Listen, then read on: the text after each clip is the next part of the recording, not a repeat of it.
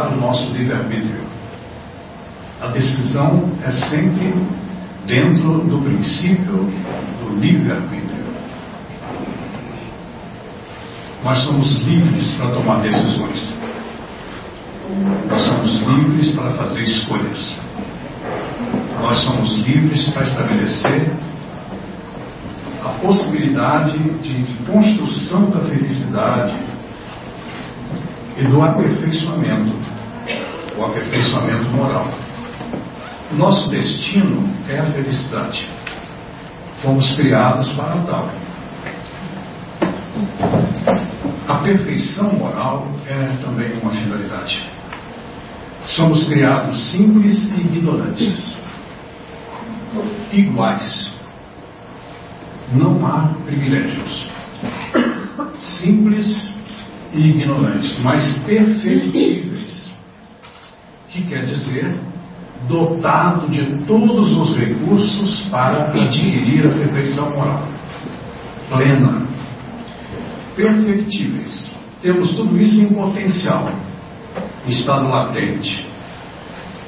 Quem potencializa, quem sai desse estado latente e produz a possibilidade de progresso, de ampliação desses recursos espirituais é o próprio Espírito espíritos que somos nós. A Terra não resume toda a humanidade. A Terra é um planeta que se, caracteriza, dentro do contexto dos mundos, como um planeta onde espíritos aprendizes do amor estão aqui, através das múltiplas existências, aprendendo a amar. Há orbes que seus habitantes já amam, já convivem de maneira a produzir um efeito de concórdia, de fraternidade, de bem-estar pleno. Não estamos habilitados a viver com eles. Porque eu, eu por exemplo, se eu for para um planeta desse, eu vou ficar com ciúme porque o outro tem mais luz do que eu. Se alguém não me der atenção, fico magoado, fico com ressentimento. E logo, logo vou dizer assim, lamento, você vai ter que ficar no, naquele óbvio. Então não tem padrão vibratório adequado. Então, para habitar mundos superiores, o nosso padrão vibratório deve refletir o que é adequado daquele, desses orbes. No nosso orbe, o planeta Terra, já existem espíritos que vivem em relativa felicidade, em relativa concórdia, fraternidade. Por exemplo, as colônias espirituais, entre elas a mais famosa é o nosso lar, que virou até filme. Trata-se de uma colônia que, na época que ela foi revelada para nós, tinha um milhão de habitantes.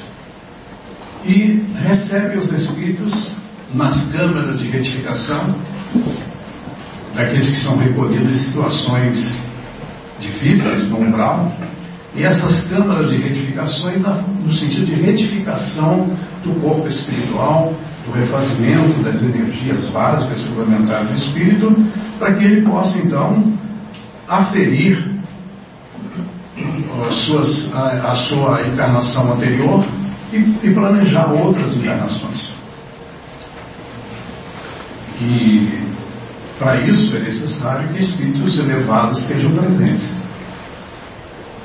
No concurso desse afeto, desse cuidado, desse refazimento, mas também na direção das tarefas. Então lá existem já espíritos elevados. E eles pertencem ao planeta Terra. Essas colônias pertencem ao planeta Terra. André Luiz revela que para quatro encarnados, para cada encarnado, tem quatro desencarnados. Então nós estamos atingindo o número de 8 bilhões de encarnados. 8 bilhões vezes 4, 32. 32 bilhões no mundo espiritual. Somado com os 8, então, então encarnados, são 40 bilhões de espíritos. 40 bilhões de espíritos vinculados a esse órgão. E todos eles sob a égide de Jesus, o governador espiritual do planeta.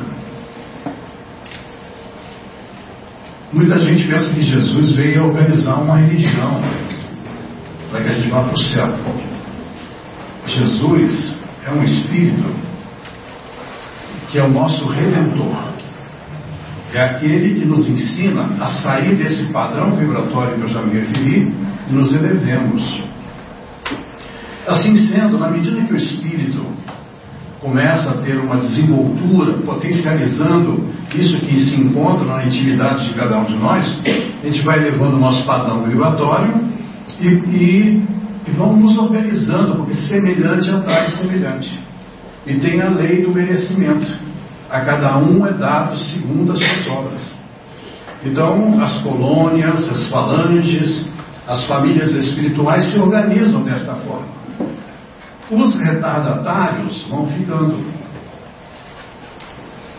Uns elevam-se e os retardatários vão ficando. Quem são os retardatários? Vocês conhecem algum retardatário? Conhecem? Vou dar o endereço de um. Vou choquear 168 no Ruth de Ramos, em São Bernardo. Que é o CPF dele, para ficar bem claro. 290 447 5802. Não é só falar. Falar já é uma conquista. Nós nem falávamos. Não é só aparentar. Mas aparentar já é uma conquista. A gente às vezes censura, né? Diz assim, ah, é só aparência. É máscara. Ele usa uma máscara. Já é um sucesso. Porque teve um mentor que nos explicou isso. Disse assim: é, antes nem máscara ele usava. Agora ele já sabe como ele tem que ser. E como ele sabe que tem que ser, ele já faz uma máscara do que ele tem que ser. Já é uma evolução. Então ele já coloca uma máscara. Antes ele fazia questão de nem, nem colocar máscara. Eu sou o que eu sou. Hoje ele já coloca uma máscara. É o que ele dá conta. É o que ele suporta.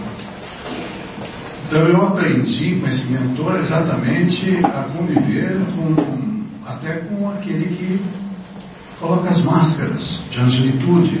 Entre eles eu me incluo. Porque eu só dou conta, eu quando eu vou no centro, eu capricho. Eu tenho uma máscara de expositor espírita. Estou bem? bem? Meus irmãos, boa noite. Que Jesus abençoe a todos. Vocês precisam conviver comigo. É na convivência diária que eu me revelo. É na intimidade do lar, principalmente, que eu revelo quem eu sou. Às vezes a gente não consegue suportar a máscara o tempo todo. Então no lar tira, eu sou assim, assim. No centro ele dá uma caprichada. Até para estacionar o carro aqui é diferente, não precisa nem direção hidráulica. Eu, quando, meus filhos estão, Fabiano está aí hoje com a minha esposa, com os livros, eles sempre trazem os livros. É, eu imagino que quando eles eram pequenos, ele falava, você ouviu uma palestra minha, esse é o pai que eu queria ter lá em casa. A minha esposa devia falar, esse homem sabe isso tudo, meu Deus. E não consegue viver dentro de casa. É porque eles, eles, eles me suportam. Me entendem. Teve uma vez que eu vi um casal de, de atores, né? Um ator e atriz que vivem há muito tempo casados e, e um repórter entrevistava o casal. E perguntava como é que eles conseguiam manter o relacionamento, o casamento por tanto tempo.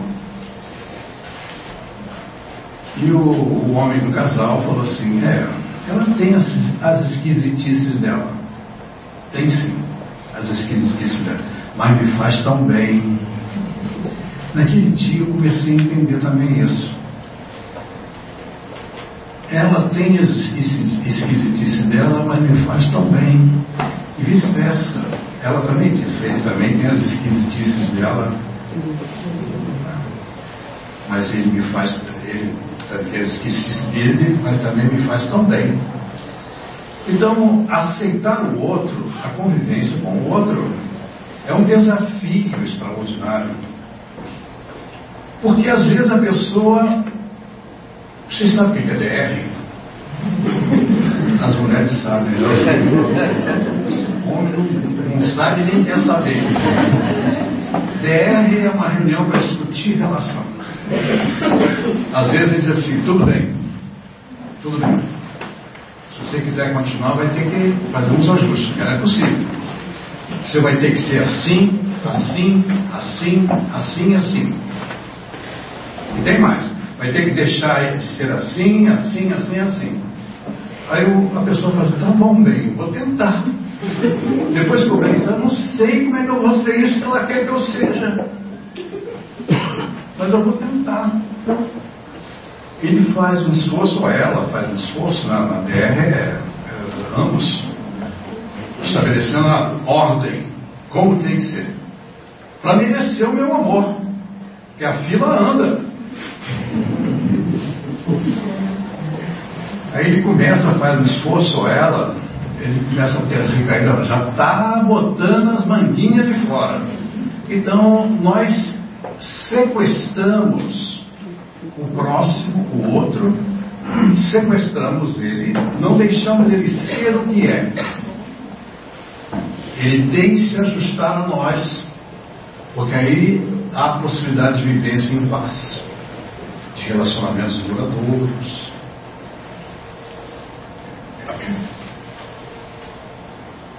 Tem muito homem que acha que está mandando, né?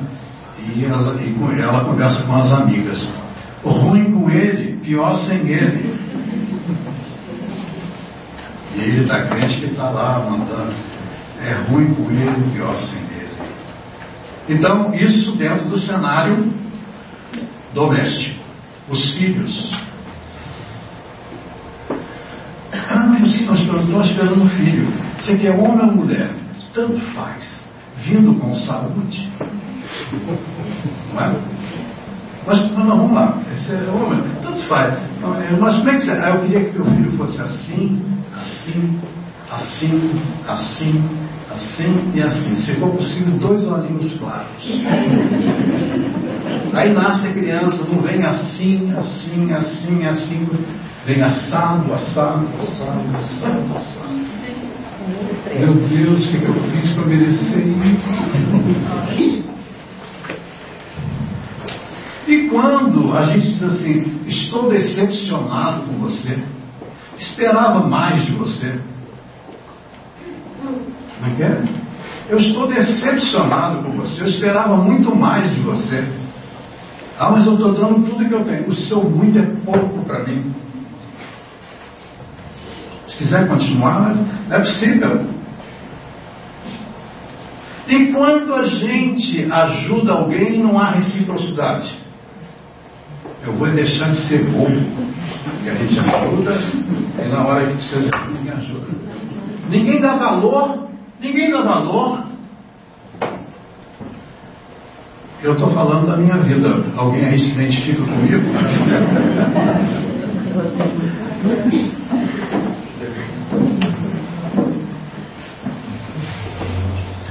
Nesse momento, nós estamos vivendo um fenômeno extraordinário decorrente da internet. Isso é uma transformação na história da humanidade nunca vista.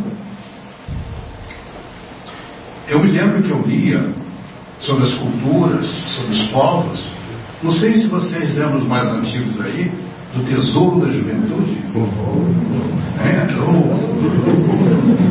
gente, os mais novos, meu Deus, o pessoal está falando? Tesouro da juventude, a enciclopédia farsa. Eu ficava encantado com aquelas fotos. Gente, agora a gente não vê aqueles folclores, aquelas vestimentas, aquelas roupas, aquelas comidas, aquelas práticas, aquelas, aquela arquitetura eles não veem livro, a gente vê ao vivo, online, agora. Significa um desafio para conviver com a diferença, com o diferente. Porque nós nos habituamos a viver dentro do nosso mundo, dentro do, do, do, do nosso contexto, dentro das nossas referências. E achamos estranho, esquisito até o outro. Tem dia que eu estou atacado, não sei se ficam atacados. Eu saio na rua e sei que ele é cabelo. Mas aquele Deus do céu, aquele lá, aquele lá, olha a tatuagem daquele lá, meu Deus do céu, olha a roupa, onde vai parar isso? Olha o jeito de andar, olha o jeito de. Tem dia que eu estou assim. Vocês são assim também? Não sou eu.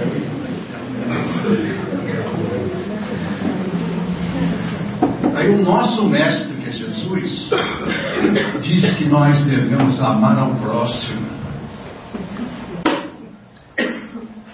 E é uma resposta,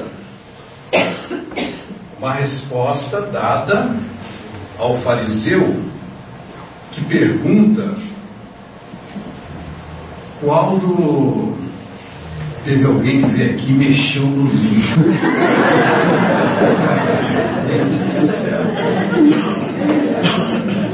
Por isso que não dá para viver, gente. Não é possível isso, olha só. A gente vem aqui, planeja, organiza, vem alguém mexe. Esse mundo está perdido, não, é um arruma, outro se arruma tal.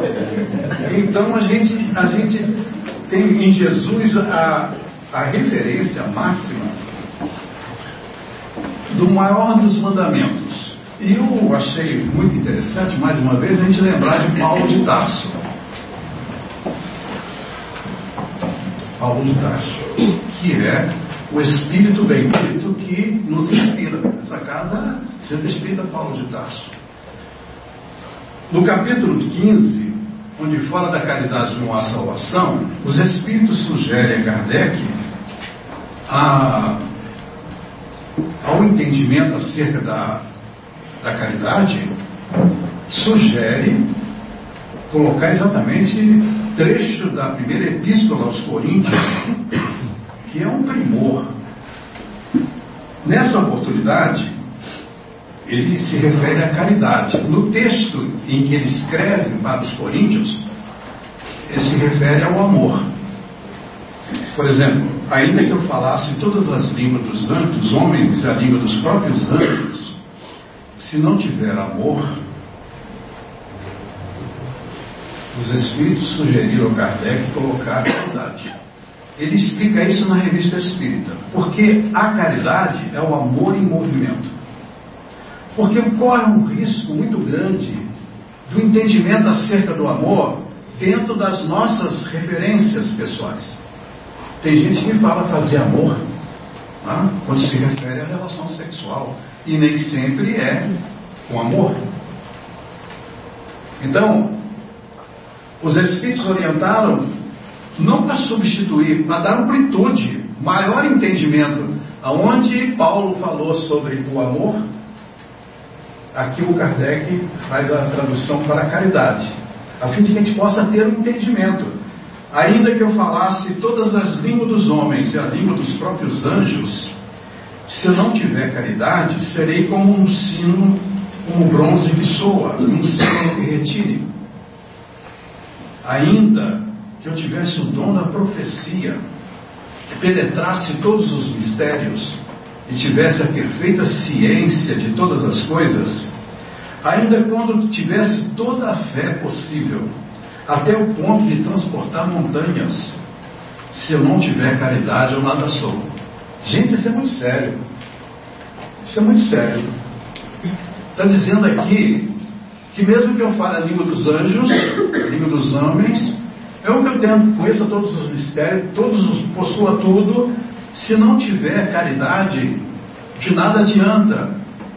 Isso é extraordinário. Isso aqui é uma lição que a gente deve dar toda a atenção. Toda a atenção. Ele termina, todo mundo conhece, né? A caridade é paciente, a caridade é branda e bem fazeja, a caridade não é invejosa, não é temerária, nem precipitada, não se enche de orgulho, não é desdenhosa, não cuida dos seus interesses, não se agasta, nem se azeda com coisa alguma, não suspeita mal, não se rejubila com a injustiça, mas rejubila com a verdade. Tudo suporta, tudo crê, tudo espera, tudo sofre. Agora, estas três virtudes, a fé, a esperança e a caridade, permanecem. Mas dentre elas, a mais excelente é a caridade. Bem, se nós formos entender a caridade, vamos ver se. Beijo, a gente não dá, né? irrita, irrita, tira a gente do. Não, não é, Ainda bem que os mentores estavam tomando conta. Senão... Pergunta 886 do Livro dos Espíritos. Já que a caridade é referendada pelos Espíritos superiores como o foco que nós devemos dar, com toda essa amplitude, Kardec, na Lei de Justiça de Amor e Caridade do Livro dos Espíritos, na pergunta 886, pergunta aos Espíritos: qual o verdadeiro sentido da palavra caridade, como a entendia Jesus? Gente, essa é uma pergunta maravilhosa. Qual o verdadeiro sentido da palavra caridade, como a entendia Jesus? É tudo de bom, é tudo que a gente precisa ouvir, é tudo que a gente precisa ter como referência. Olha só a resposta benevolência para com todos, indulgência com as imperfeições alheias e perdão das ofensas. É assim que a caridade é entendida por Jesus. Benevolência para com todos, indulgência com as imperfeições alheias e perdão das ofensas. A amplitude disso para ser benevolente para com todos, indulgente com as imperfeições alheias e perdoar as ofensas, precisa ser espírita? O que vocês acham? Para ser benevolente para com todos, precisa ser espírita? Pode ser islâmico? Pode ser judeu? Pode ser budista? Pode ser ateu? Pode. Nós precisamos nos livrar das estruturas convencionais que nos impede de perceber isso. É preciso que a gente amplie a nossa percepção, amplie o nosso repertório emocional. Não é por acaso que, na atualidade, estudando os recursos da nossa fisiologia, os cientistas mapeando o nosso cérebro encontraram múltiplas inteligências. O nosso cérebro possui 300 trilhões de neurônios. Afirmo que é o mesmo número de corpos estelares que possui uma galáxia. O cérebro que nós estamos herdando da natureza, todo mundo tem cérebro aqui, não tem? É 1 bilhão e 200 milhões de anos de evolução nesse homem. 1 bilhão e 200 milhões de anos de evolução. De aperfeiçoamento próprio aos, aos espíritos desse orbe, porque há cérebros em outros orbes que a gente não tem nem como imaginar. Mas o nosso, 1 bilhão 800 milhões. Nós temos organizado todas as possibilidades. O espírito que somos recebe esse recurso para sua evolução. Então nós todos estamos dotados de recursos para potencializar aquilo que nos pertence essencialmente. Quem está falando com vocês não é esse corpo. Eu não sou esse corpo. Essa coisa fofa que vocês estão vendo. Eu sou um espírito. Estou usando esse corpo bendito que a natureza me deu nessa atual encarnação. Minha, é, a minha encarnação foi planejada de forma adequada à minha evolução, particularizada. É um projeto singular. Não existem duas encarnações iguais. E como não existe duas desencarnações iguais. A encarnação e a desencarnação reflete a singularidade que cada um de nós possui. Cada um de nós é único, singular. Ao sermos criados simples e ignorantes, dotados de todos os recursos necessários à evolução, ganhamos o papel de arquiteto do nosso destino. Nós somos o arquiteto da nossa felicidade, o artífice da nossa felicidade.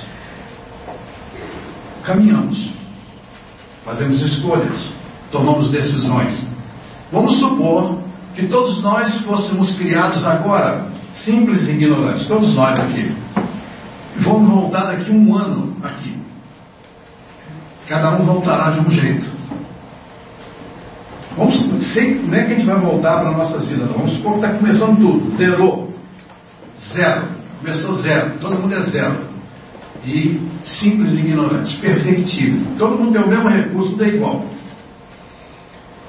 Daqui um ano a gente volta. Daqui um ano não tem ninguém igual ao outro. Porque as escolhas refletem o livre-arbítrio, as escolhas, e assim cada um experimentará o resultado. Não tem nada de errado nisso. É assim que é. E assim, nessa comparação minúscula que eu acabei de fazer, os espíritos. Cada um de nós está nesse momento refletindo a sua singularidade, a sua particularidade. Quando eu digo assim, eu esperava mais de você, eu não tenho esse direito. Onde eu adquiri esse direito? Você me decepcionou, eu esperava mais de você. Não, as pessoas devem ser respeitadas, entendidas e aceitas como elas são, e não como eu quero que elas sejam. E tem mais uma coisa: nós espíritas ainda não entendemos o que significa a liberdade, por exemplo, de faltar. Né? Faltaram, alguns companheiros faltaram, devem ter suas razões. Algumas coisas impediram, ou não. Cada um está escolhendo seus caminhos. É, é assim que é. De tal maneira que cada um tem essa liberdade. Entretanto, os espíritos superiores afirmam, está no livro dos médiuns, que o médium, na medida que ele negligencia, na medida que ele mesmo toma decisões de não considerar e as coisas têm que ser do meu jeito, está lá no livro dos médiuns. Os espíritos superiores o abandonam para que ele possa experimentar o resultado da sua escolha, do seu livre-arbítrio. O abandonar é não vai para o inferno, você vai saber, não é isso não.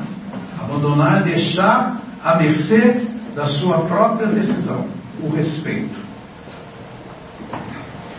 Normalmente, nós podemos nos considerar, todos nós, como filhos pródigos.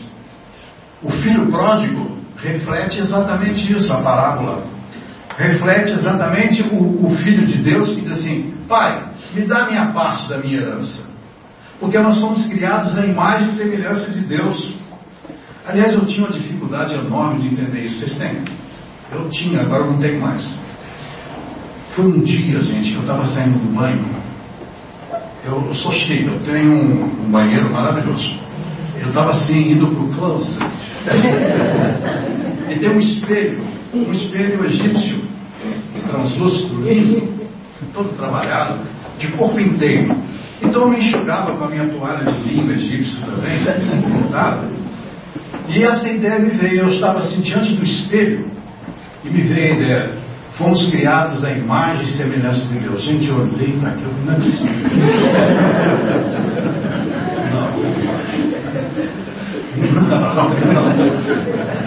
Aí que eu fui entender que não é esse corpo, é o espírito que nós somos. Ah, o espírito que tem criatividade, imaginação, inventividade, é capaz de, fazer, de ser co-criador, de ser o arquiteto do seu próprio destino. Essa grandeza, isso é maravilhoso. Não somos só instintos, somos inteligência, liberdade. Aí sim, criada a imagem e semelhança de Deus. De tal maneira que nós podemos realmente conviver com o outro sabendo que o outro tem as, as diferenças, mas que na essência nós somos iguais. E Jesus fala para o espírito que nós somos e não para as circunstâncias que nós estamos vivendo. Não para o personagem, não para o corpo que vai perecer. Corpo bendito. Corpo bendito que a natureza nos, nos permite. Mas nós somos muito mais. Então, os espíritos estão nesse momento aproveitando todas as informações que a ciência chega nos instrumentaliza e dentro das múltiplas inteligências há aquela que é a inteligência intra e interpessoal, que é a inteligência emocional. O nosso repertório emocional precisa ser desenvolvido. Quando mágoas, ressentimentos, ciúme, isso é um lixo emocional que impede a potencializar o filho pródigo que está voltando para o pai, que somos nós. E é sobre isso que eu passo a falar com vocês agora. Sobre essa riqueza. Refletindo exatamente que o amor em que Jesus se confere aqui como uma caridade, e quando o fariseu pergunta a Jesus qual dos mandamentos é o mais importante, ele reafirma: o mais importante é amar a Deus de todo o seu entendimento, de todo o seu sentimento, de todo o seu espírito, sobre todas as coisas. Esse é o maior e o mais importante dos mandamentos. Amar a Deus de todo o nosso entendimento, de todo o nosso sentimento, de todo o nosso espírito, sobre todas as coisas. Atenção! De todo o nosso entendimento, o nosso entendimento já chegou no ponto máximo? Mas muito de nós acho que já. Eu já, quando eu desencarnar, é, tapete vermelho, doutor Vicente Menezes, um coral. A gente pensa que repetir a palavra amor e fazer palestras sobre o amor já nos, vai nos legitimar para essa conquista. Não é assim. Sabe quem legitima a nossa conquista? Não sei se vocês já ouviram falar dele. É o próximo. Você conhece o próximo? Vocês conhecem o próximo, né? Nós temos um monte de próximos. E nós também somos o próximo de muita gente de todo o nosso entendimento, amar a Deus, de todo o nosso sentimento. O nosso sentimento, será que ele já chegou na plenitude para amar a Deus? Ou o nosso sentimento também está em evolução? De todo o nosso espírito, o nosso espírito já adquiriu tudo, então nós estamos ampliando o nosso entendimento, ampliando o nosso sentimento e o nosso espírito. Por isso que os Espíritos dizem: Espíritas, amai-vos e instruí-vos porque a instrução amplia o entendimento, amplia o sentimento, a performance do espírito. Aprender a amar, é isso que nós estamos aprendendo. Nós já achamos que já, já amamos, mas o nosso entendimento acerca do amor, o nosso sentimento acerca do amor e o nosso espírito acerca do amor ainda é incipiente. Nós temos que admitir isso. Por que, que não admitimos? Falta-nos a humildade. Estamos ainda enseguecidos com a questão do orgulho. O orgulho faz a gente pensar que é maior, que já já está na plenitude. E muita gente está virando anjo até.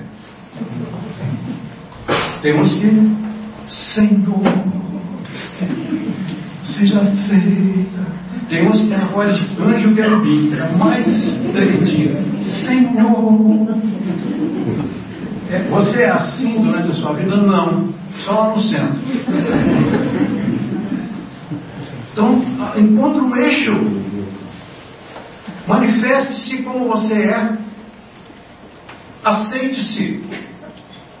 Admita que está em evolução seu entendimento acerca de Deus, seu sentimento, seu espírito.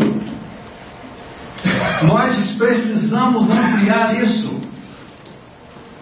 Dessa forma, o tema de hoje vai nos ajudar, pelo menos me ajuda muito, a ampliar isso, porque Jesus resume que o maior dos mandamentos é esse: amar a Deus de todo o seu entendimento, de todo o seu sentimento, de todo o seu espírito, sobre todas as coisas. Sobre todas as coisas, os dias difíceis estão incluídos em todas as coisas? O que, vocês acham? E as pessoas que as pessoas que irritam a gente estão incluídas em todas as coisas? Esse todas as coisas cabe todas as coisas. Mas enquanto as coisas estão bem, eu amo a Deus. Mas quando as coisas não estão bem, aonde que está Deus que permite que isso aconteça? Porque se Deus existisse, estaria nesse momento fazendo uma seleção, separando o joio do trigo. Faz carinha de trigo. Todo mundo é trigo. Então nós precisamos urgentemente nos livrarmos dessa falácia que decorre do nosso orgulho.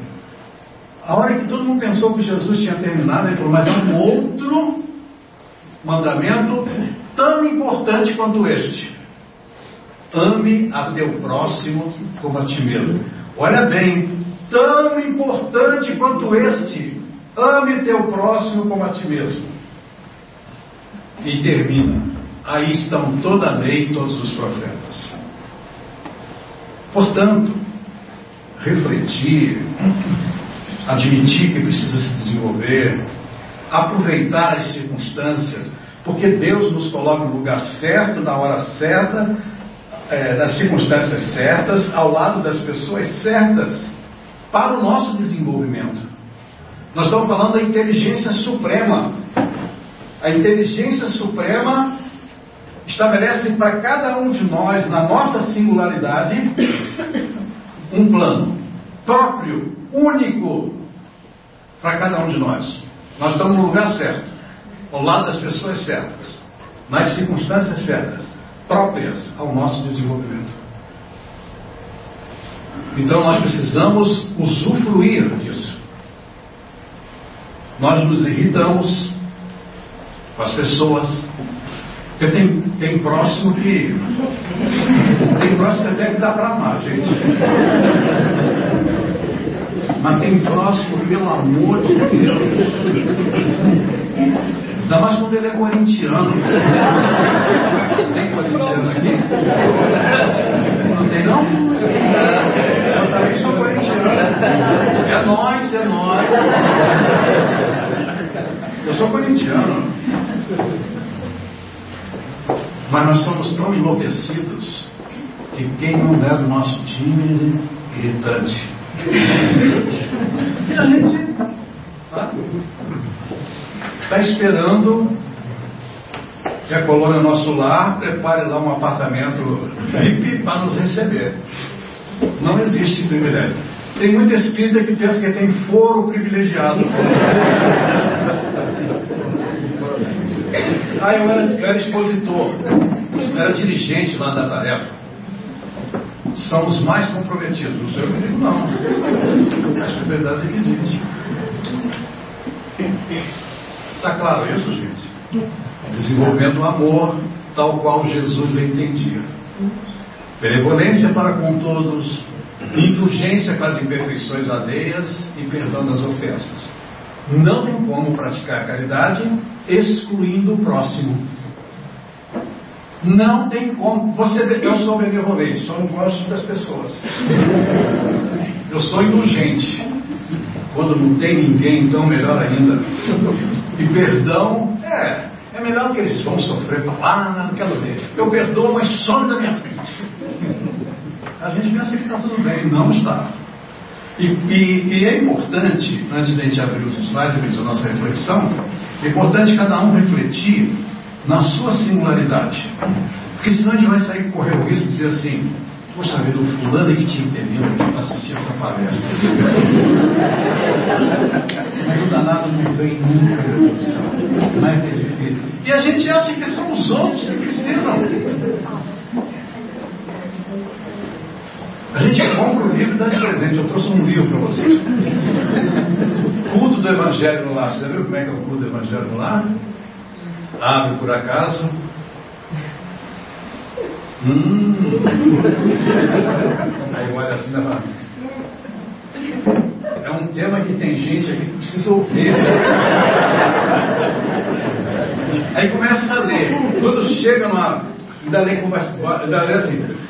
Então, naquela época. Por isso que não consegue fazer o culto Evangelho lar. O culto Evangelho lar é para cobrança. Cobrança. Ah, mas roupa suja se lava em casa. Eu também acho. Lava com fofo. Com bom biju. Roupa suja se lava com amor. Os acertos se fazem com amor. Nós somos aprendizes. E o próximo, o próximo é diferente. O próximo tem as suas diferenças. Se nós quisermos só aceitarmos aquele que nos ama, o que, que Jesus falou. Se amais somente o que é que vos ama, que mérito tem nisso? Não fazem assim também os publicanos? Então nós espíritas cristãos não temos, já temos maturidade espiritual para entender isso. Nós, os espíritas cristãos, já estamos suficientemente amadurecidos para entender isso. Em outras épocas, poderíamos até acentuar que a gente era imaturo. E tanto é que Jesus reconheceu isso na cruz. Jesus disse: Pai, perdoa-os, porque eles não sabem o que fazem. Não foi isso? Jesus reconhece, eles não sabem o que fazem. Sabe o que Jesus está dizendo hoje? Pai, perdoa-os, porque eles não fazem o que sabem. Nós já estamos suficientemente informados, nós temos uma fé raciocinada, nós, nós temos, a, como diz o Evangelho, nós temos o, o, as referências da obediência e da resignação. Obediência é o consentimento da razão, conforme está no Evangelho. E resignação é o consentimento do coração. Obediência, consentimento da razão. Isso é, tem razão. É, tem lógica. É, faz sentido. É, realmente eu tenho feito isso. Realmente eu não tenho. É o consentimento da razão tem razão. E, o, e resignação com o sentimento do coração. Deus é meu Pai. Se isso está ocorrendo comigo, é porque Ele quer me abençoar de alguma forma que às vezes eu não entendo, mas eu confio nele. Portanto, você alcança um entendimento que te permite ser obediente e resignado, pleno. Isso não nos isenta dos problemas da dificuldade. Muito pelo contrário. Na medida que nós estamos instrumentalizados para nosso progresso acentuado, as circunstâncias poderão ser mais acentuadas, porque nós já podemos oferecer uma resposta melhor. Assim, a gente passa a, a trabalhar com vocês é, nesse sentido de a convivência com os diferentes e com as diferenças. Como conviver bem com os diferentes e com as diferenças? A resposta está aqui, ponta da língua. Amando. Ah, sim. Sendo benevolente para com todos, indulgente com as imperfeições alheias, perdoando as ofensas. Mas esse é um desafio, por favor. Aqui tem duas pessoas. Tem um perfil de duas pessoas. Por favor, dá um Eu coloquei aqui, representando o nosso sistema nervoso, o cérebro, o sistema nervoso central, uma luz, né? o sol, e aqui umas fibras óticas, que, do ponto de vista da telecomunicações, é o que tem mais moderno, que transmite a distâncias, a telecomunicações, que significa comunicação à distância, voz, imagem, som. A gente capta isso de uma forma extraordinária. Pois o nosso sistema nervoso é mais do que as fibras óticas. Nesse instante, cada um de vocês está ouvindo o que eu falo. Cada um de vocês está vendo meu gesto, minha expressão. E cada um de vocês, ao receber o que eu falo, cria suas próprias imagens. Exemplo: se eu falasse assim, é só um, um, uma comparação. Se eu dissesse, feche os seus olhos e pense numa flor. Todo mundo fecharia os olhos, eu daria um tempo. Pense numa flor. Não pensaria na sua flor. Ok? Todos pensaram? Sim. Abra os seus olhos. E você, que flor que você pensou? Pensei numa rosa, eu adoro rosa. E eu? E você? Eu lembrei de uma margarida. E você? Eu também pensei numa rosa. Qual é, qual é a cor da sua rosa? Ver, é vermelha. E o dele? Amarela. A minha está em botão ainda. Ah, não, a minha está plena. E assim cada um de nós tem a sua flor. O estilo foi o mesmo. Pense numa flor.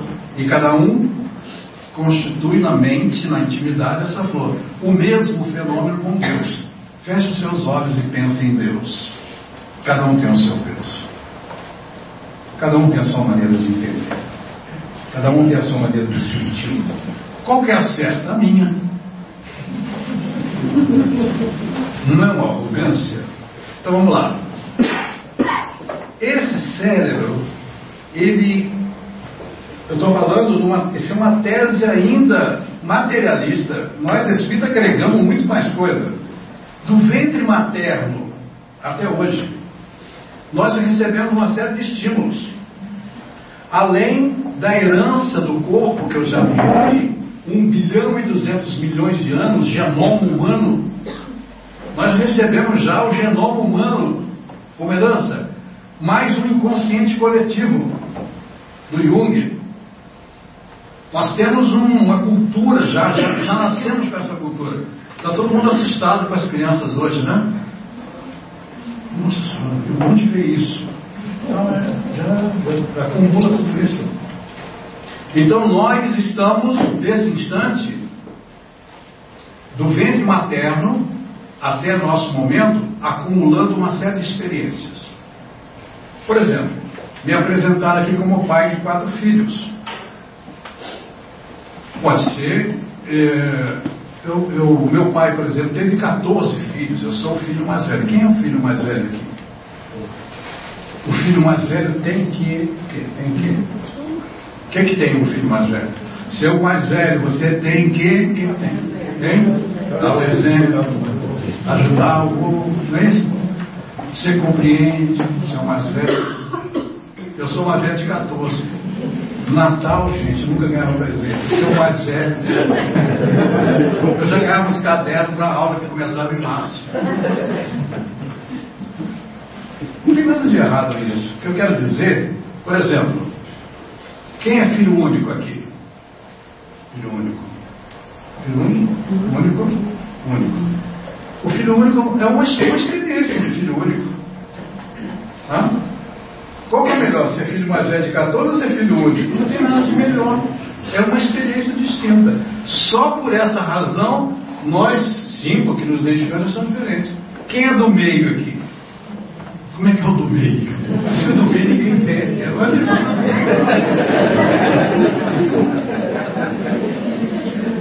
Não é assim? A sua cidade onde você nasceu, a cultura que você recebeu, a influência que você recebeu da sua comunidade, tudo isso acaba constituindo todo um cenário, uma experiência própria do espírito da pessoa. Então nós, por favor. Então nós eh, identificamos nos especialistas que eles chamam de mapa de mundo. Essas experiências chamam de mapa. Por que mapa? Mapa porque é o que orienta a pessoa. Por exemplo, todos nós tivemos que tomar decisões hoje. Todos nós tivemos que fazer escolhas. Todos nós, o dia inteiro. Gente faz escolha, faço, não faço, devo, não devo, falo, não falo. O tempo todo você faz escolhas. Aonde que você busca as informações para fundamentar a sua escolha? Você fica, aí fica dentro de você, nossa, eu perguntei aquela outra vez, não deu certo, é melhor não. Mas isso numa velocidade espantosa. É isso? Então, o seu mapa, por isso se chama mapa, te orienta para tomar decisões, te orienta para fazer escolhas, para se posicionar e assim por diante. Então, cada um tem o seu mapa de mundo. O mapa de mundo, por favor, pode, pode ir clicando mais. É formado por crença, princípios, valores, conceitos, preconceitos, conhecimento, formação, experiência, cultura geral. O mapa de mundo equivale à impressão digital. Nós nos identificamos pelas nossas impressões digitais, né? Só isso já é maravilhoso, né? Ninguém no universo tem outro mapa, tem outra impressão digital como essa aqui minha. Isso é fantástico. Tem 8 bilhões de pessoas no planeta, só eu. Está vendo esse centímetro quadrado aqui? Eu sou importante, só eu tenho. Só eu tenho. E os outros que já viveram também, só eles tinham. Maravilhoso, né? Maravilhoso. Mas eles falam que o mapa de mundo é mais distinto ainda. Então o que, que significa? Ele já começa a ver as crenças, os princípios, os valores, os conceitos, preconceitos, conhecimento, formação, as experiências, a cultura geral. Eu não estou querendo dizer que um é mais do que o outro, nem mais importante, é, mais esperto, mais, sei lá, não é nada disso. Estou dizendo que são diferentes. Não tem. Mesmo numa mesma família, podemos ser até parecidos do ponto de vista é, biológico. Uh, meus, eu e meus irmãos são muito parecidos um com o outro. Mas na intimidade, porque cada um teve uma experiência, tem um momento em que um escolhe uma profissão, toma uma decisão de fazer isso ou aquilo, já diferencia. E, e, e faz a nossa singularidade. Então cada um de nós tem um mapa. Um mapa pobre, simples, limita nossas alternativas no mundo. Espíritas, amai-vos e instruí-vos. O que, que os Espíritos estão falando com instruí-vos? Amplie o teu mapa. Para que você tome as suas decisões. Porque nós tomamos decisões cristãs. Ainda não, é muito difícil. Eu sou, você não é espírito, eu sou espírito, não tenho sangue de barata. Eu sou assim, me tratou bem, eu trato bem. Eu sou assim. De onde vem isso? Essas frases prontas? Vem do nosso mapa. Ah, comigo assim. A gente está sempre magoado. Você viu o jeito que ele olhou para mim? Mas como é que ele olhou? Ele me olhou assim, ó estava sentado na cadeira assim, quase querendo levantar, bem na beiradinha da cadeira. Com a cara meio assim esquisita. Eu esqueci de falar com você. Esqueci, desculpa, esqueci de falar. É que ele nasceu assim. ele, ele olha assim para a gente porque ele nasceu assim. E ele, e ele sofre hemorroida, por isso que ele estava sentado. Esqueci de falar. Mas nós damos significado, significados dos outros. A gente olha para uma pessoa, por exemplo, quem senta aqui sofre, viu? Eu olho para você. Nunca, nunca vi ele, nunca vi. Eu olho. Já vi tudo. Mas você conhece ele? Não. Entendeu o que eu acabei de falar? Esse aí não me engana. Está entendendo? Então, isso tudo está refletindo uma loucura. Um mapa, um mapa circunscrito, limitado. Aí Jesus nos orienta e enriquece nós com indulgência, com benevolência, com misericórdia. Você passa a ter outro significado de tudo. A não ser que você tem aqueles nossos irmãos que são católicos não praticantes. Entende? O católico não praticante. Eu tenho muitos amigos católicos. Muitos deles dizem não praticantes. Eu, eu entendo o que eles querem dizer. Eles vão à missa de vez em quando, se comungam de vez em quando, ajudam na igreja, na quermesse, eles vão lá e ajudam bastante a igreja. Mas não, não vai tudo sempre, não tem Então ele fala que é não praticante. Tudo bem. Aí eu sou espírita, mas não sou praticante. É, eu não sei se está tudo bem, mas tudo bem. Você pode ser também espírita não praticante. Agora, cristão não praticante não existe. Ser cristão sou, mas não praticante.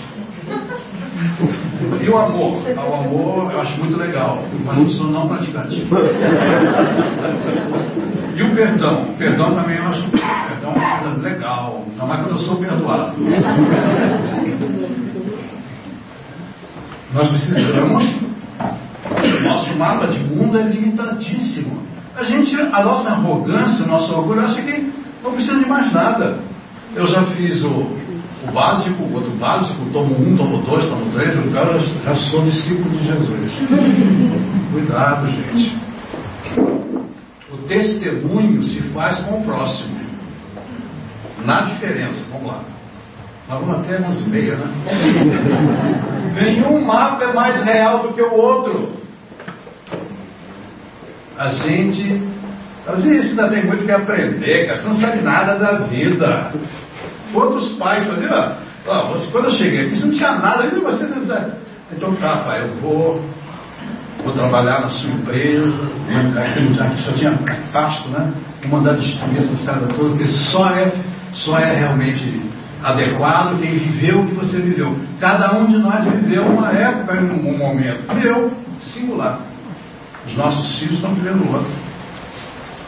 A feminilidade, a masculinidade, a experiência do espírito na feminilidade, a experiência do espírito na masculinidade, só isso já é uma diferença enorme. A fisiologia feminina, a fisiologia masculina, a psicologia masculina, a psicologia feminina. É, homem Homem só precisa de dois sapatos, um preto e um marrom. Não entendo isso, diz a mulher. Aí o outro, não entendo, não para de comprar sapato. Cada um tem os seus significados, cada um tem a maneira com que aprecia, a maneira com que se posiciona. No mínimo, a gente tem que ter um mapa que respeite o outro. Ah, não dá para aceitar, então pelo menos respeite que já é uma manifestação de amor. Amor ao próximo. Olha, eu acho difícil entender o que está falando, tudo bem, mas eu te respeito.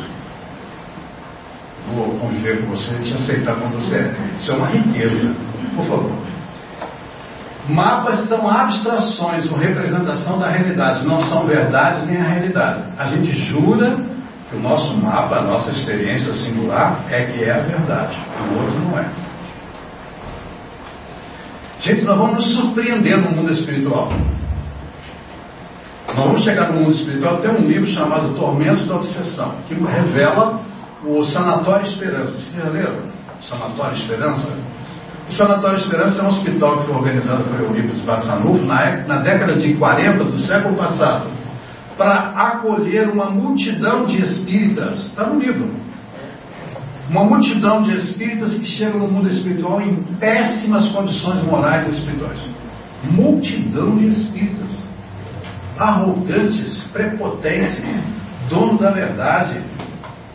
Tem um que foi atendido por uma jovenzinha lá no sanatório. Você sabe que é sanatório, né? Hospital para doenças mentais. Ela está cuidando, falando, vamos, vamos louvar o Senhor. O Senhor tem melhorado, aleluia. Aí ele falou, pode essa menina, uma jovenzinha, evangélica, eu sou um espírita de 50 anos de espiritismo? Pois é, amigo. Ela que tem condições de te amparar. Chegam em desequilíbrio.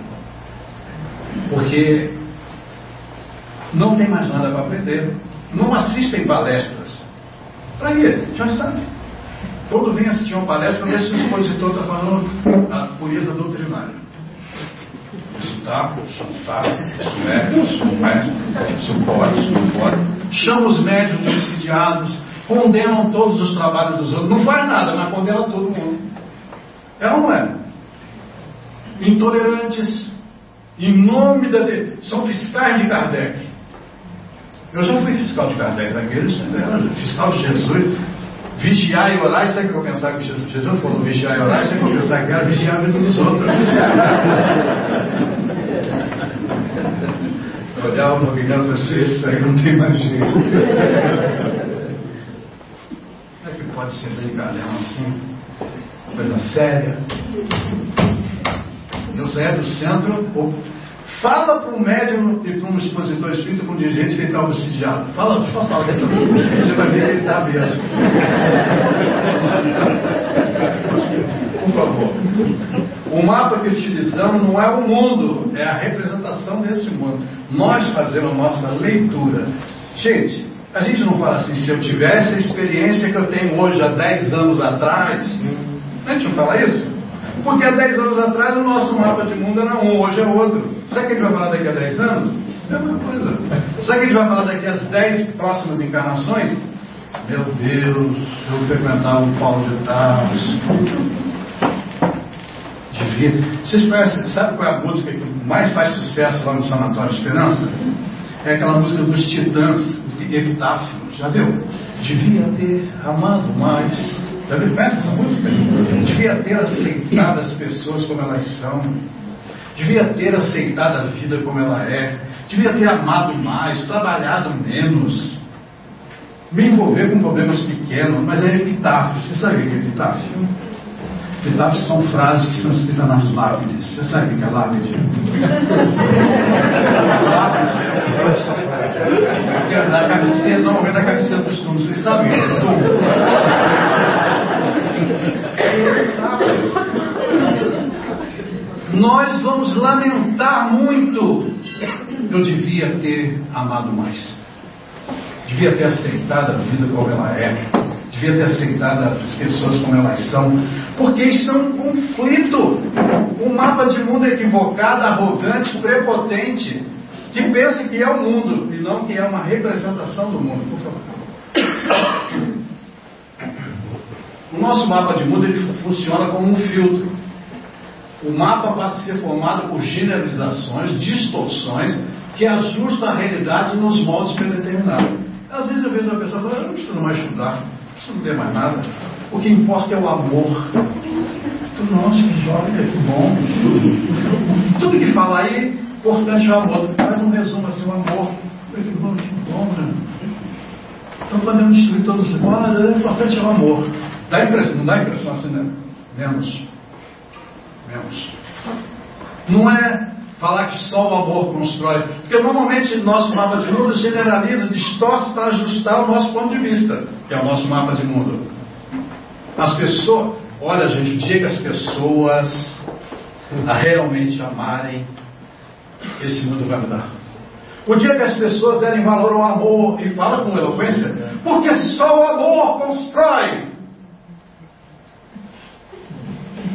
O amor, essa singularidade, ah, ah, menos. O mundo está exaurido disso.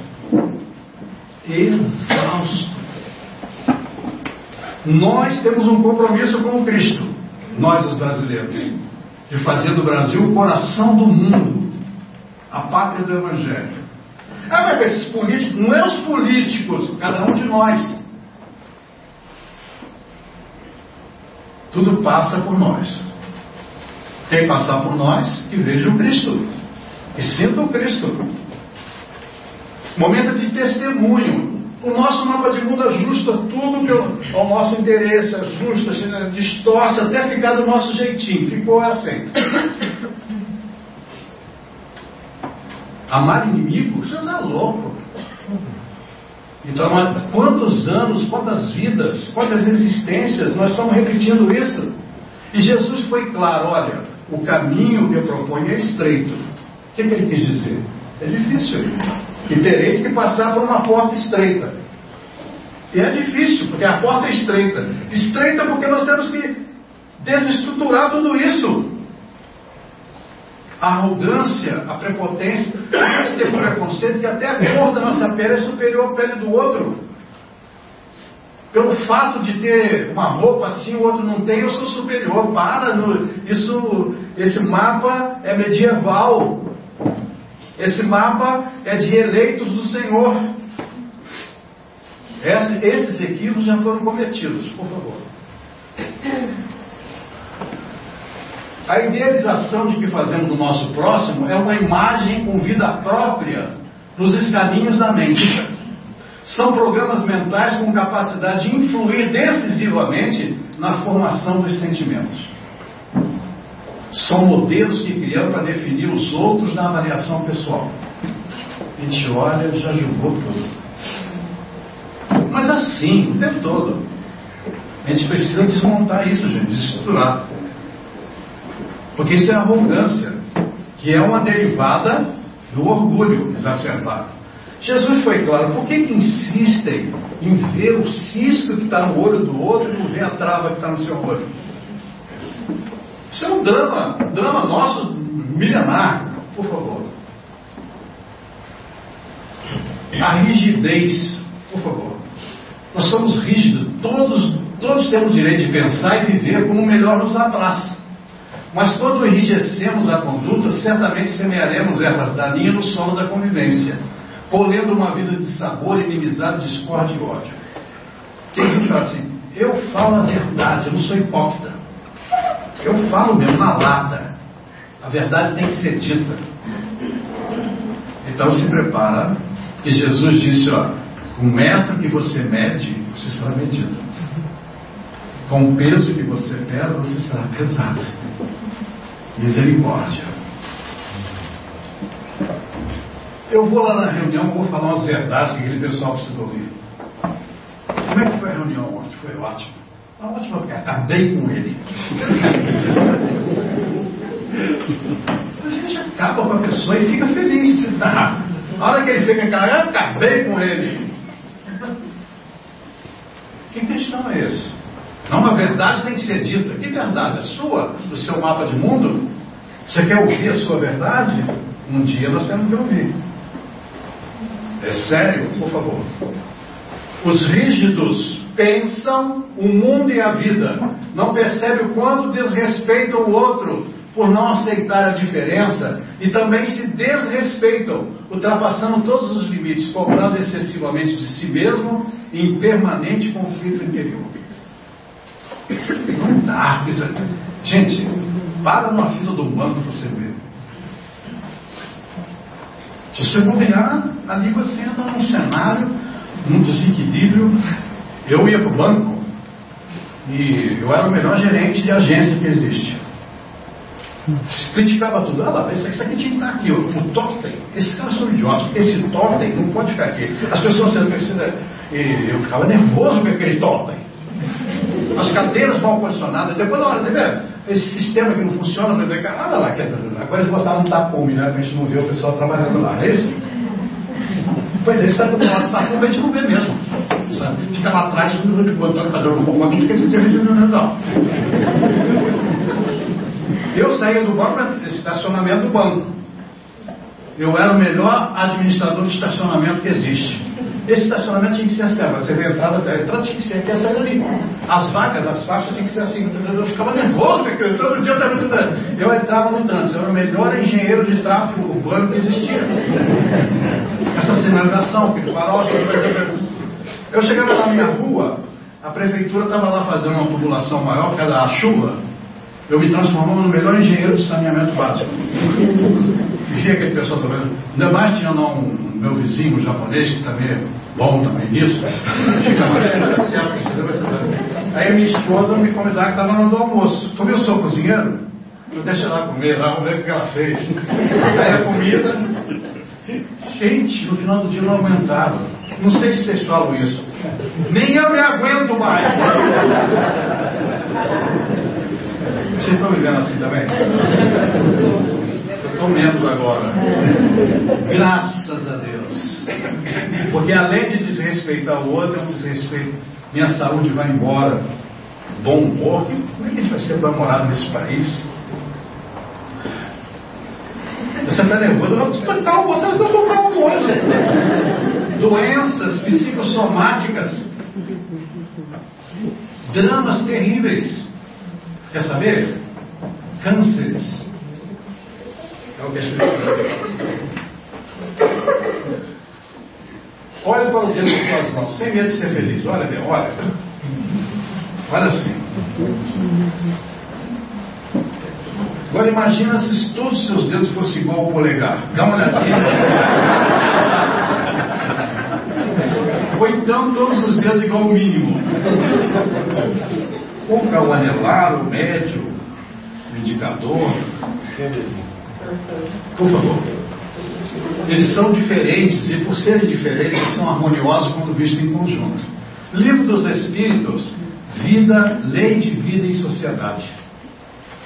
Está lá no livro dos Espíritos. Deus coloca os diferentes, as diferenças, para viver em sociedade, porque um complementa o outro, um agrega o outro. É a inteligência suprema. Esse é um símbolo de alteridade. Alteridade significa, o prefixo alter é diferente. É o convivência com o diferente, com a diferença. A valorização, o respeito à valorização. Tem um livro, é, Os Sete Hábitos de Pessoas Altamente Eficazes, que eu trabalho nas empresas com ele, do Colby. É, ele fala para celebrar as, as diferenças, mais do que aceitar, conviver, celebrar. Porque todos têm espírito de equipe, é uma bênção. Uma. A alteridade é o estado de qualidade do que é o outro, distinto, diferente. Está no Aurélio. Por favor. E outras fontes preciosas, por favor. Alteridade é a competência de conviver bem com a diferença do qual o outro é portador. Conviver bem. Isso é um exercício de amor ao próximo. Apuradíssimo, por favor. A beleza da vida está no ato de todos serem diferentes e terem algo de novo na vivência altruísta e rica de diversidade. É o desafio de conviver bem com a particularidade alheia, sem querer, arrogantemente, adaptar a nossa visão pessoal. Mas para merecer o meu amor, você vai ter que mudar. A convivência afetiva com, os, com diferentes e diferenças, sem gostar menos ante as discordâncias. Você sabe, o fulano até que era simpático, gostava dele, mas teve um que eu falei uma coisa, ele discordou, e agora não quero nem ver a gente tem uma dificuldade enorme. A gente olha para alguém que está obsidiado, porque nós espíritos está pichando, está obsidiado. Esse médico, esse médico está obsidiado, esse livro, esse livro é o meio das trevas. Você já leu, não leio. Como é que você sabe? Eu sei. Aprendendo a dar sem guardar, aguardar retribuição. Alguém lembra disso? dá com a direita sem que a esquerda saiba, o Cristo, gente, não é um organizador de religião. O Cristo é o nosso redentor. O Cristo é o nosso mestre. que nos conduz ao caminho da felicidade plena, fazendo-se constante portador do otimismo e da alegria. Conviver com as pessoas. Ah, mas como é que pode pensar assim? Meu Deus, aquela roupa, como é que pode ter esse cabelo?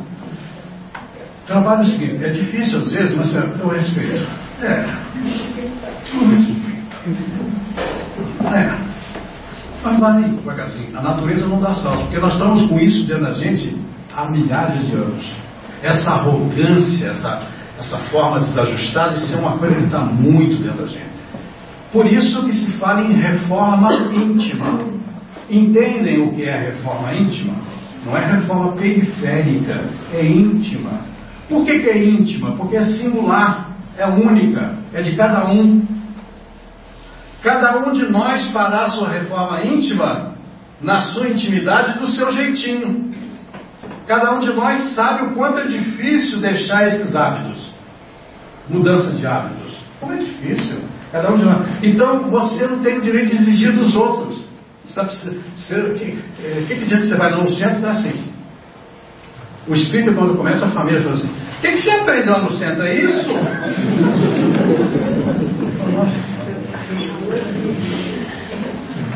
O marido fala com a mulher: Você não fala desse Kardec, porque eu não caso já com ele, então. Estava lá no centro, agora você só pensa em fazer caridade. Você tem que ter cuidado, porque conviver com essa diferença. Você tem que chegar e falar: me, me senta. Aliás, sabe por que a gente gosta de cachorro? A gente adora cachorro, né? Cachorro é tudo de bom, né, gente? Quem tem cachorro? Nós, É tudo de bom. Eu adoro cachorro também, porque a gente fala, senta, ele senta. Deita, ele deita. Morto, morto, morto. Lá, é lá. Agora não. Agora vem cá. Ah, tudo de bom. O próximo, gente, fala, senta, ele não senta. Vem cá, ele não vem. Por isso que ninguém quer ter filho. Melhor ter um cachorro. Morto, vai dormir, vai. A criança, eu estou com a netinha lá de três anos, pergunta que vai.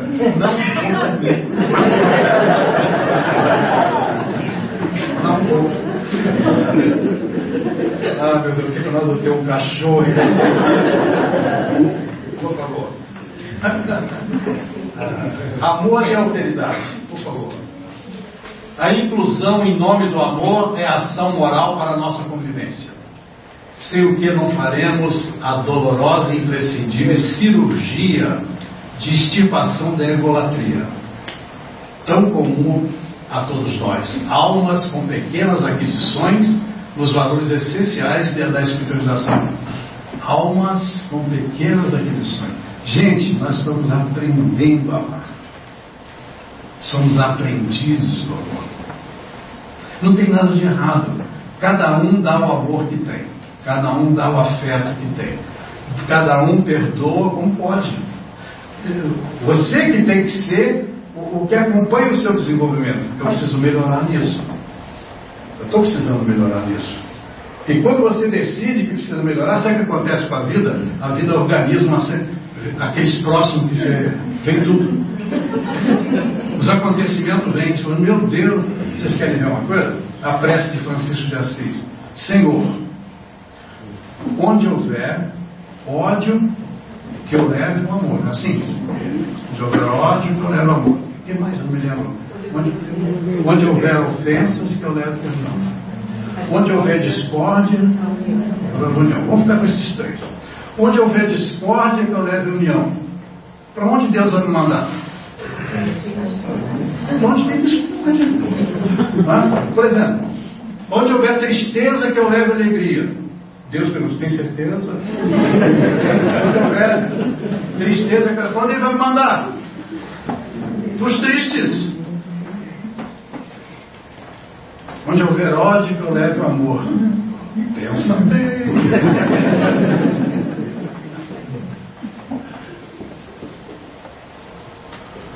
E a gente fica, Senhor.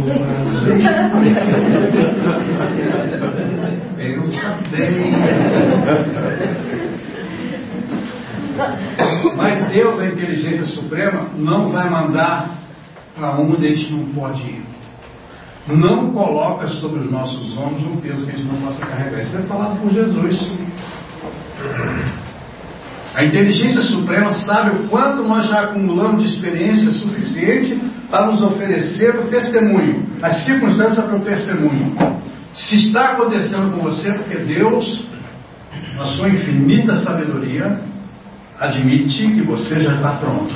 Quando o trabalhador está pronto, o trabalho aparece. Por favor. Sem deixar de considerar as inúmeras variações que resultam das peculiaridades individuais, apresentemos algumas das etapas na caracterização do processo autoritário, tais como: primeiro, conhecer a diferença. Não tem como se amar a diferença. Fase é processual. Conhecer a diferença é a fase do acolhimento do outro. Acolhe. Acolhe. Despindo-se de preconceito e estereótipos éticos pré-formulados, guardando abertura de afeto ao diferente e a sua diferença. A pessoa tem a sua orientação sexual. Ela não pode ter? Claro que pode. Mas eu não acha nada. Você não tem, você não tem. Para que você tem que achar? E nem condenar. Respeite, acolha.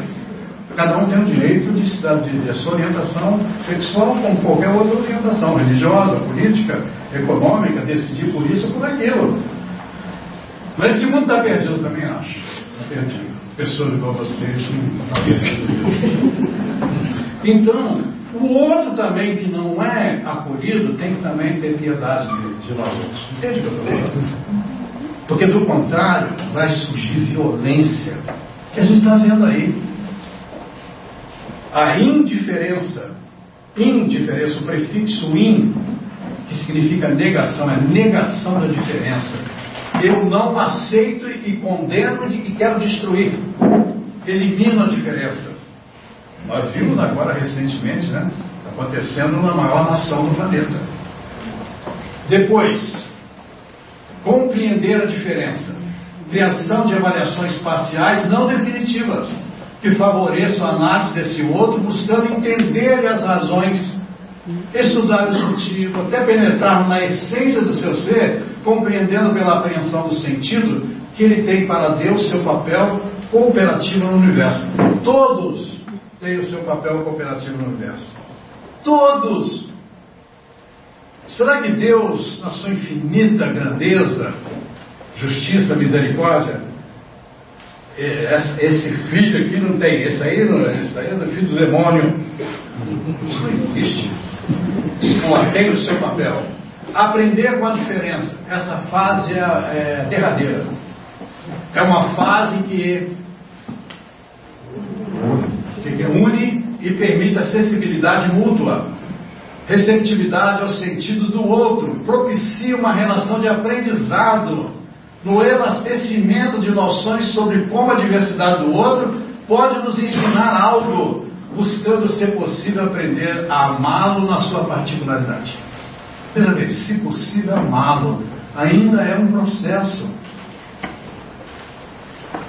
Vocês já pensaram é, eu, eu crio umas metáforas. Jesus está indo para o Gólgota com a cruz nas costas.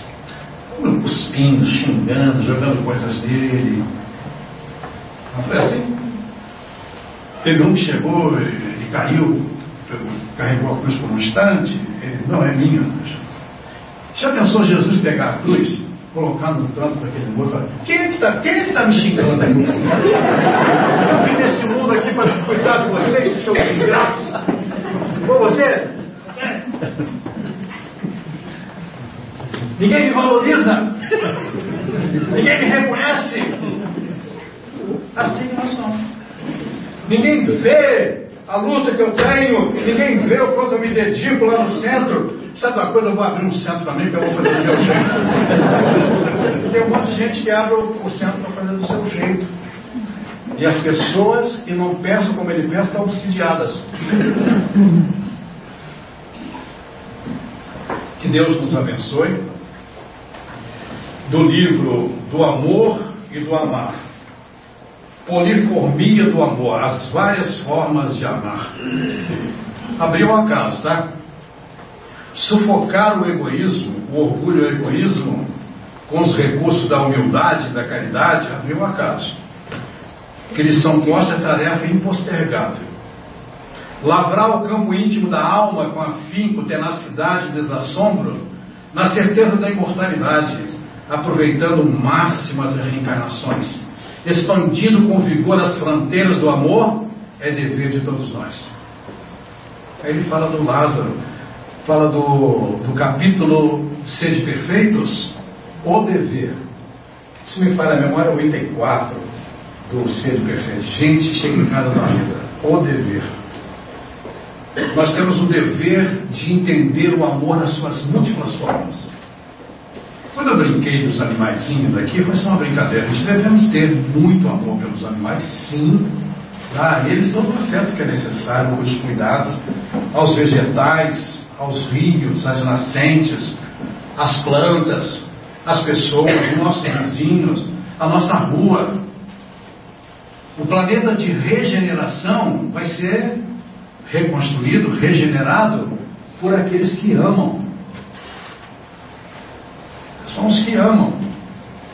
Ou que estão aprendendo a amar, porque regenerar, que está tudo degenerado, as relações estão degeneradas, as convivências estão degeneradas, os rios estão degenerados, os oceanos, as florestas. É preciso regenerar os oceanos, regenerar os mares, os rios, as nascentes, regenerar as florestas, regenerar as relações, regenerar as convivências, regenerar a família, regenerar a amizade. E quem vai fazer isso é quem tem amor, ou quer aprender a amar. Que Jesus nos abençoe, que a gente possa entender isso e saber que isso nos pertence individualmente. Essa é uma tarefa íntima, é dever nosso de cada um. Eu não tenho que me preocupar se, se as pessoas estão praticando. Quem não está praticando, eu devo compreender, tolerar e ajudá-las. Não é ficar indiferente. Mas não ficar comprando, controlando. Cada um tem o direito de ser o que é. E cada um sabe o quanto é difícil ser o que é, ou o quanto é belo ser o que é. Que Jesus nos abençoe na nossa singularidade, na nossa particularidade, e dizer a Ele que nós sabemos que Ele nos ama, porque cada um de nós é, recebeu cinco talentos, dois talentos, um talento, conforme diz na parábola, de acordo com sua potencialidade. Ele sabe da nossa singularidade. Se o trabalho chegou para você, se o convite para o estudo chegou para você, se o seu filho chegou para você, se o inimigo chegou para você, se as dores chegaram para você, é porque Jesus acha que você já está habilitado. Que assim seja. Muita paz para todos.